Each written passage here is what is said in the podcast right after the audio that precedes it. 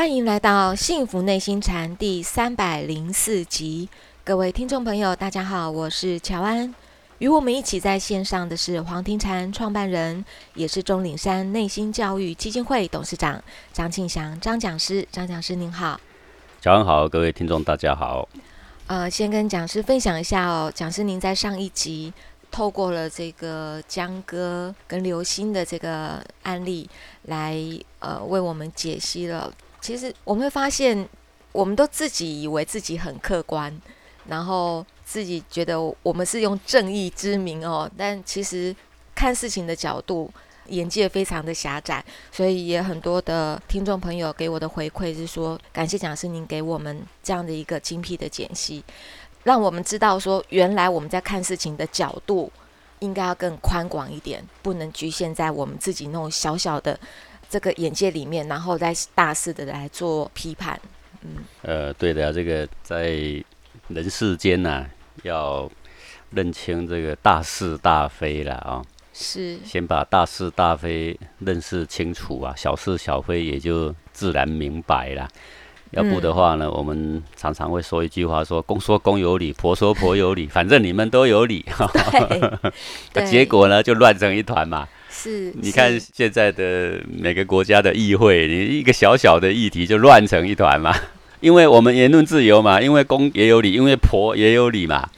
那因为你们大家都有理，所以你们缴税就活该嘛。你们在立法院、在议事殿堂里面。浪费金钱，浪费时间嘛，你们活该嘛！因为公说公有理，婆说婆有理。但讲师这就麻烦了，因为有时候听公说的理好像也真的有理，听婆说的理好像也是有理。我们自己没有那种可以分辨得出大是大非的能力，怎么办？啊，就是大小先后的一种训练啊。嗯，凡事总有得失嘛。呃，你说降税好还是加税好啊？对不对？这个降税大家都高兴，国家没税收啊。啊，那如果加税，国家有税收，可是大家的荷包要失血啊。所以要从大小先后来看。是啊，就要有一个平衡点嘛，哈。对你不能够说都已经没钱了，然后我们一切都还要为那些商人服务。我们要告诉所有的人说，我们公司要减税，我们百姓也要减税。当然啦，一谈到减税，大家都会投票给他喽。对，但是问题是长远来说，它反而是大家会受害嘛，因为你没有金钱可以做一些该做的事情，或者是呃这些商人得到的利益啊，其实是短暂的啦。是是。怎么样长治久安呢？它必定要有一个基本开销，从基本开销来定定大家应该合理要负担多少。嗯，那这个就是一个基本框架的不变的原则嘛。是是。政客是不管这些的。政客一上去，我我的时间只有三年四年嘛，我就先讲一些甜蜜蜜的话，让我先骗到选票。先上去了之后呢，反正这四年内不可能倒在我手上嘛。各位对不对？我们一直听说国家会倒，我们财政会崩溃，一直也没崩溃。为什么？因为一直举债就不会崩溃了嘛。呃，对不对？不可能在我这四年内崩溃嘛。对。等我下了台，谁会记得我？根本不记得嘛。那个时候我荷包已经饱满了，那个才是最重要的嘛。所以你看现在的政客，我真的是可恶啊！怎么可恶呢？选举前说一段话，哈，选举后呢，马上变脸，叫做法夹湾。是，法夹湾已经被我们认同是政治现象。我一点都不认同，这是可恶至极的现象，不是一个可以认同的现象。是，可是讲是糟糕的，就是在这样哦，这个选举的制度，它是一直都是这样，政客也一直在用这样在骗选票，然后我们人民也一直就这样子在承担着这样的后果。可是周而复始，现在还是这样做。好，为什么需要县市的首长？为什么需要领导的人？我们就是希望有高瞻远瞩的人领导我们，因为我们是小老百姓，我们眼界狭隘。因为我们看不懂缓慢的改变趋势，我们不懂国际局势，对不对？各位每个人都认为他很懂，结果呢都猜错了一大片，对不对？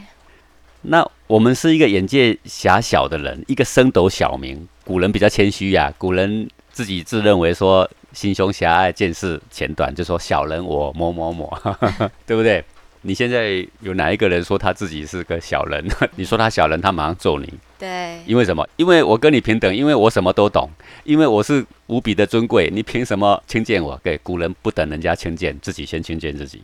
我很卑微，我力量其实很薄弱，我的力量微乎其微，我根本没有办法跟大自然对抗，对不对？是。现在的人说不，人定胜天。你怎么个胜天法？你告诉我啊！人哪一天胜过天呐？你请你告诉我啊！夸口自大，嗯，对不对？是的。好，就是我们的目光如此浅短，而我们的内心是无比的狂傲。由这一批低智商的人、内心无比狂傲、高情绪的人投票选出来的人，尽是满足我自私自利的私利的欲望所投票出来的结果。那我们怎么期待说这些百姓所投出来的票选出来的是英明的人呢？我们投出来的是不曾当过政府官员的，没有从基层服务过的。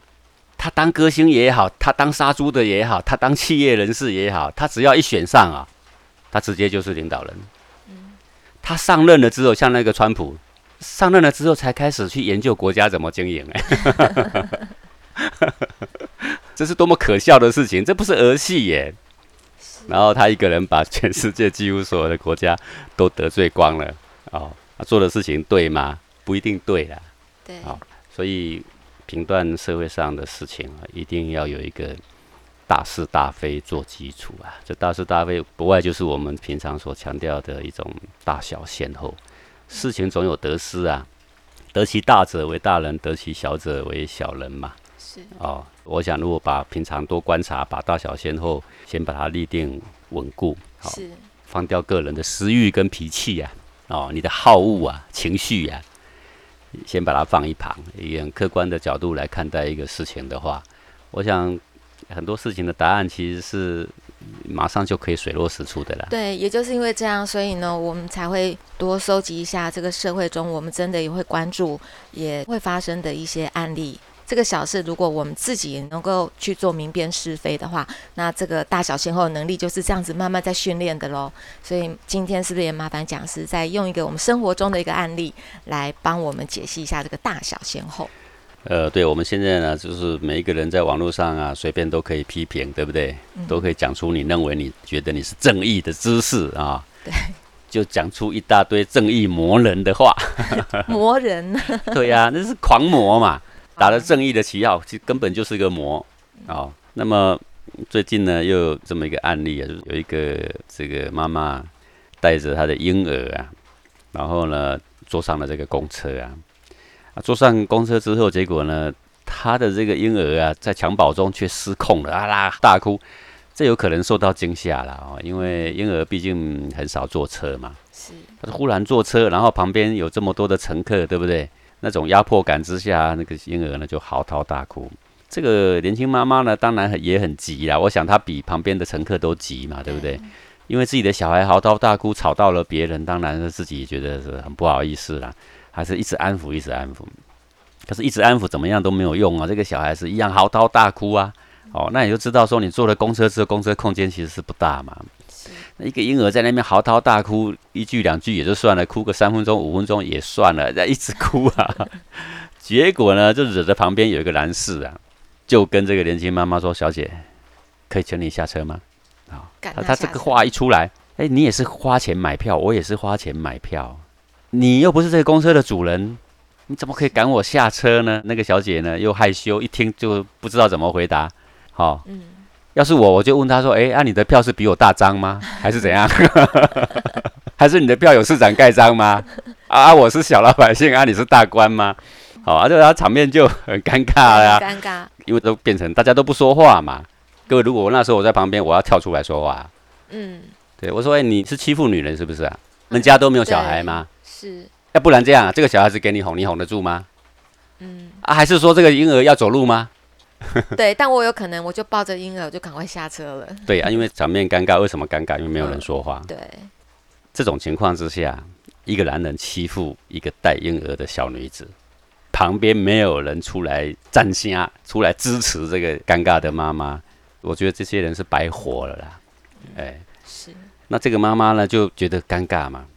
那他很无奈，她就只好抱着婴儿下车。是，他在下车，他当然他内心会感觉到非常的委屈嘛。对，这又不是我的错，啊，你能说小孩的错吗？对不对？是。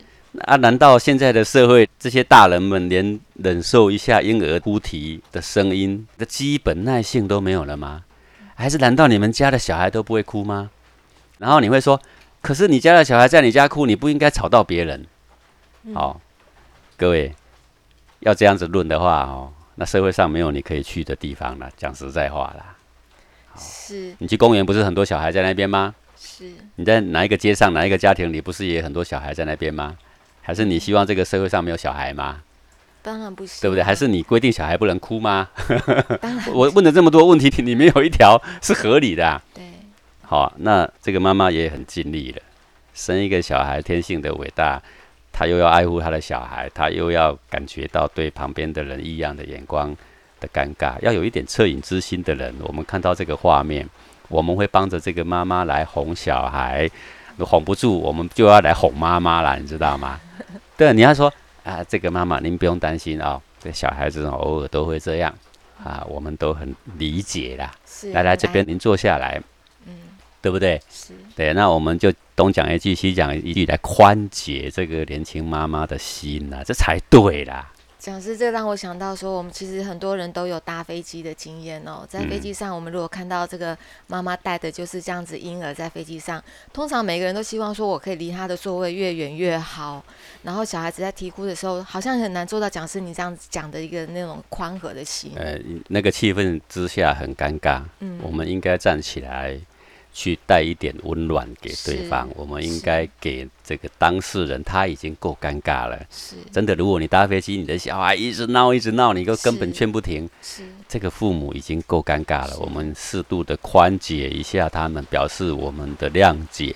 是这样呢，旁边的人的心也会柔软下来，引起很多类似这样的事情嘛。哦，这个博爱座呢，也曾经有一个怀孕的妈妈，她只怀孕三个月。那各位怀孕三个月其实看不太出来，嗯怀孕三个月以健康的人来说，坦白讲也是没多大的感觉啦。是好，但是对于体质不好或者是一直无法顺利怀孕的人，她也许她怀孕的这个过渡的时间里面呢，她的身体就有很多不适的状况就出现了。对的，那这个捷运上的这一个博爱座呢，就有一个年轻的这个刚结婚的这个妇女啊，刚好怀孕三个月，因为她的怀孕过程很不顺啊，打捷运那一天她觉得头很晕，她头很晕呢，她就坐在这个博爱座上面，那这不是很正常吗？这不是让座老弱妇孺吗？那她身体不好，她既是妇又是弱啊，是不是这样吗？是那我们让她坐不是很好，结果旁边呢有一对年轻的情侣，他们是正义之士，他就指责说：“哎、你怎么这么不要脸啊？这位置年纪轻轻的，手好脚好的，你为什么坐在这个位置上？”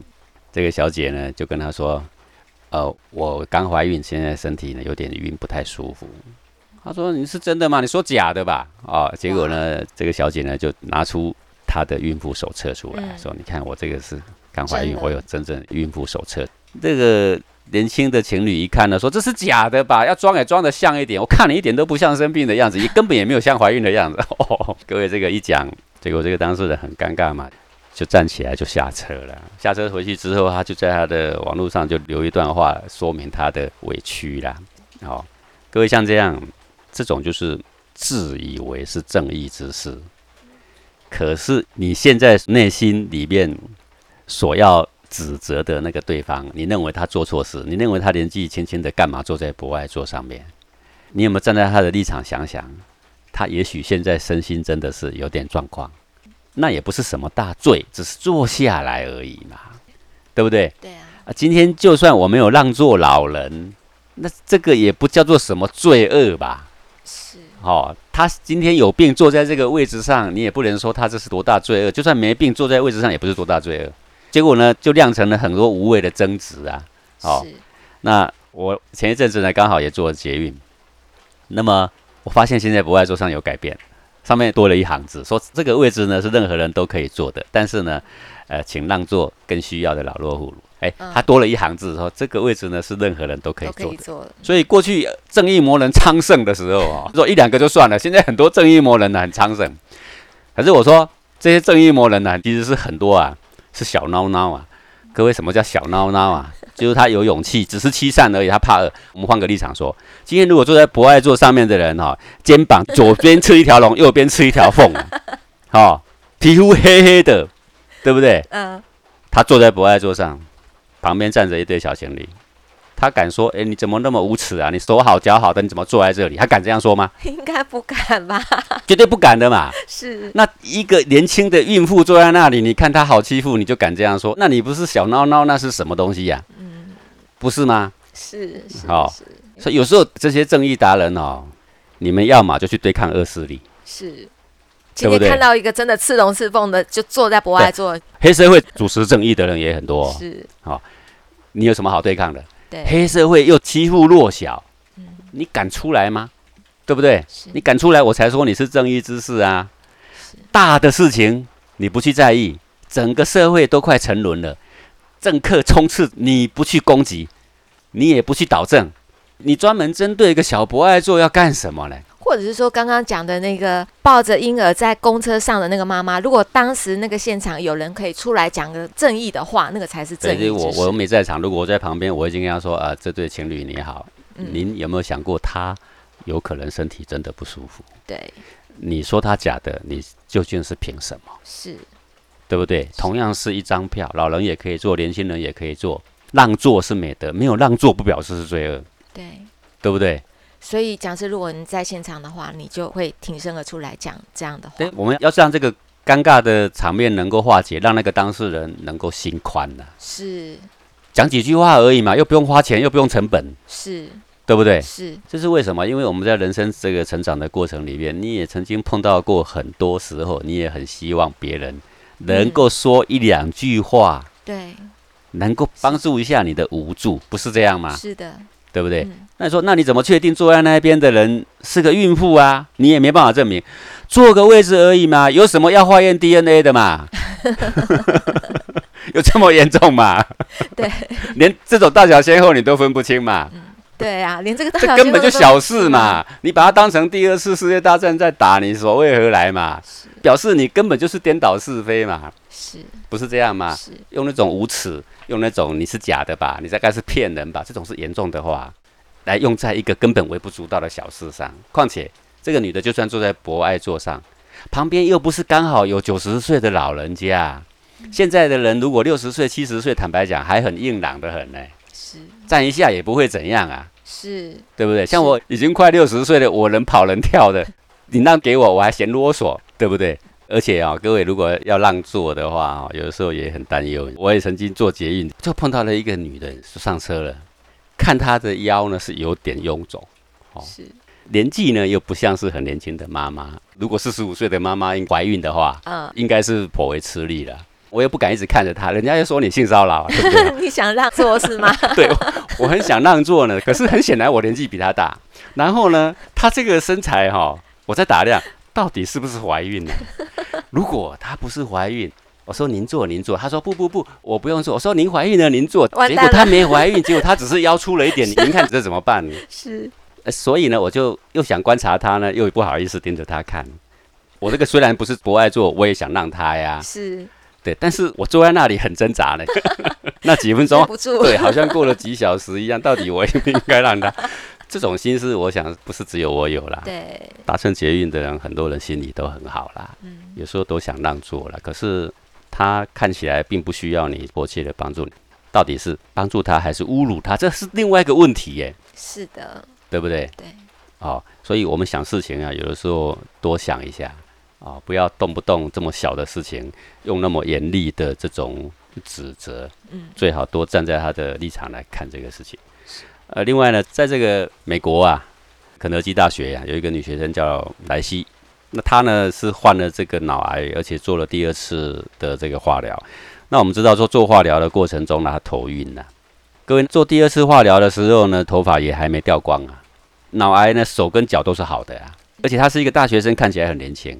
可是因为她会头晕，所以医生就开给她残障车位的使用的证明。那么她就拿着这个证明呢，就把车停在残障车位上。并且他也记得把这个残障车位的使用证明啊，把它给贴在这个窗户，大家都看得到。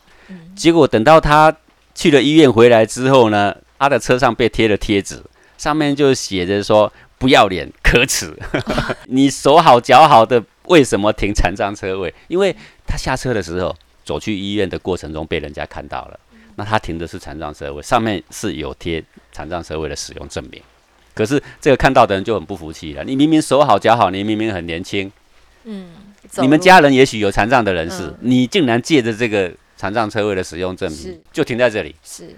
这种人觉得很可耻，他就把它给写字条，把他车子把它给贴着，这个还好的，还有的人用喷漆的，还有的人给他放气，对不对？对，这种都是自以为正义，但是你从没有想想说，也许你没有想到的这个角度，对方真的有这个需要。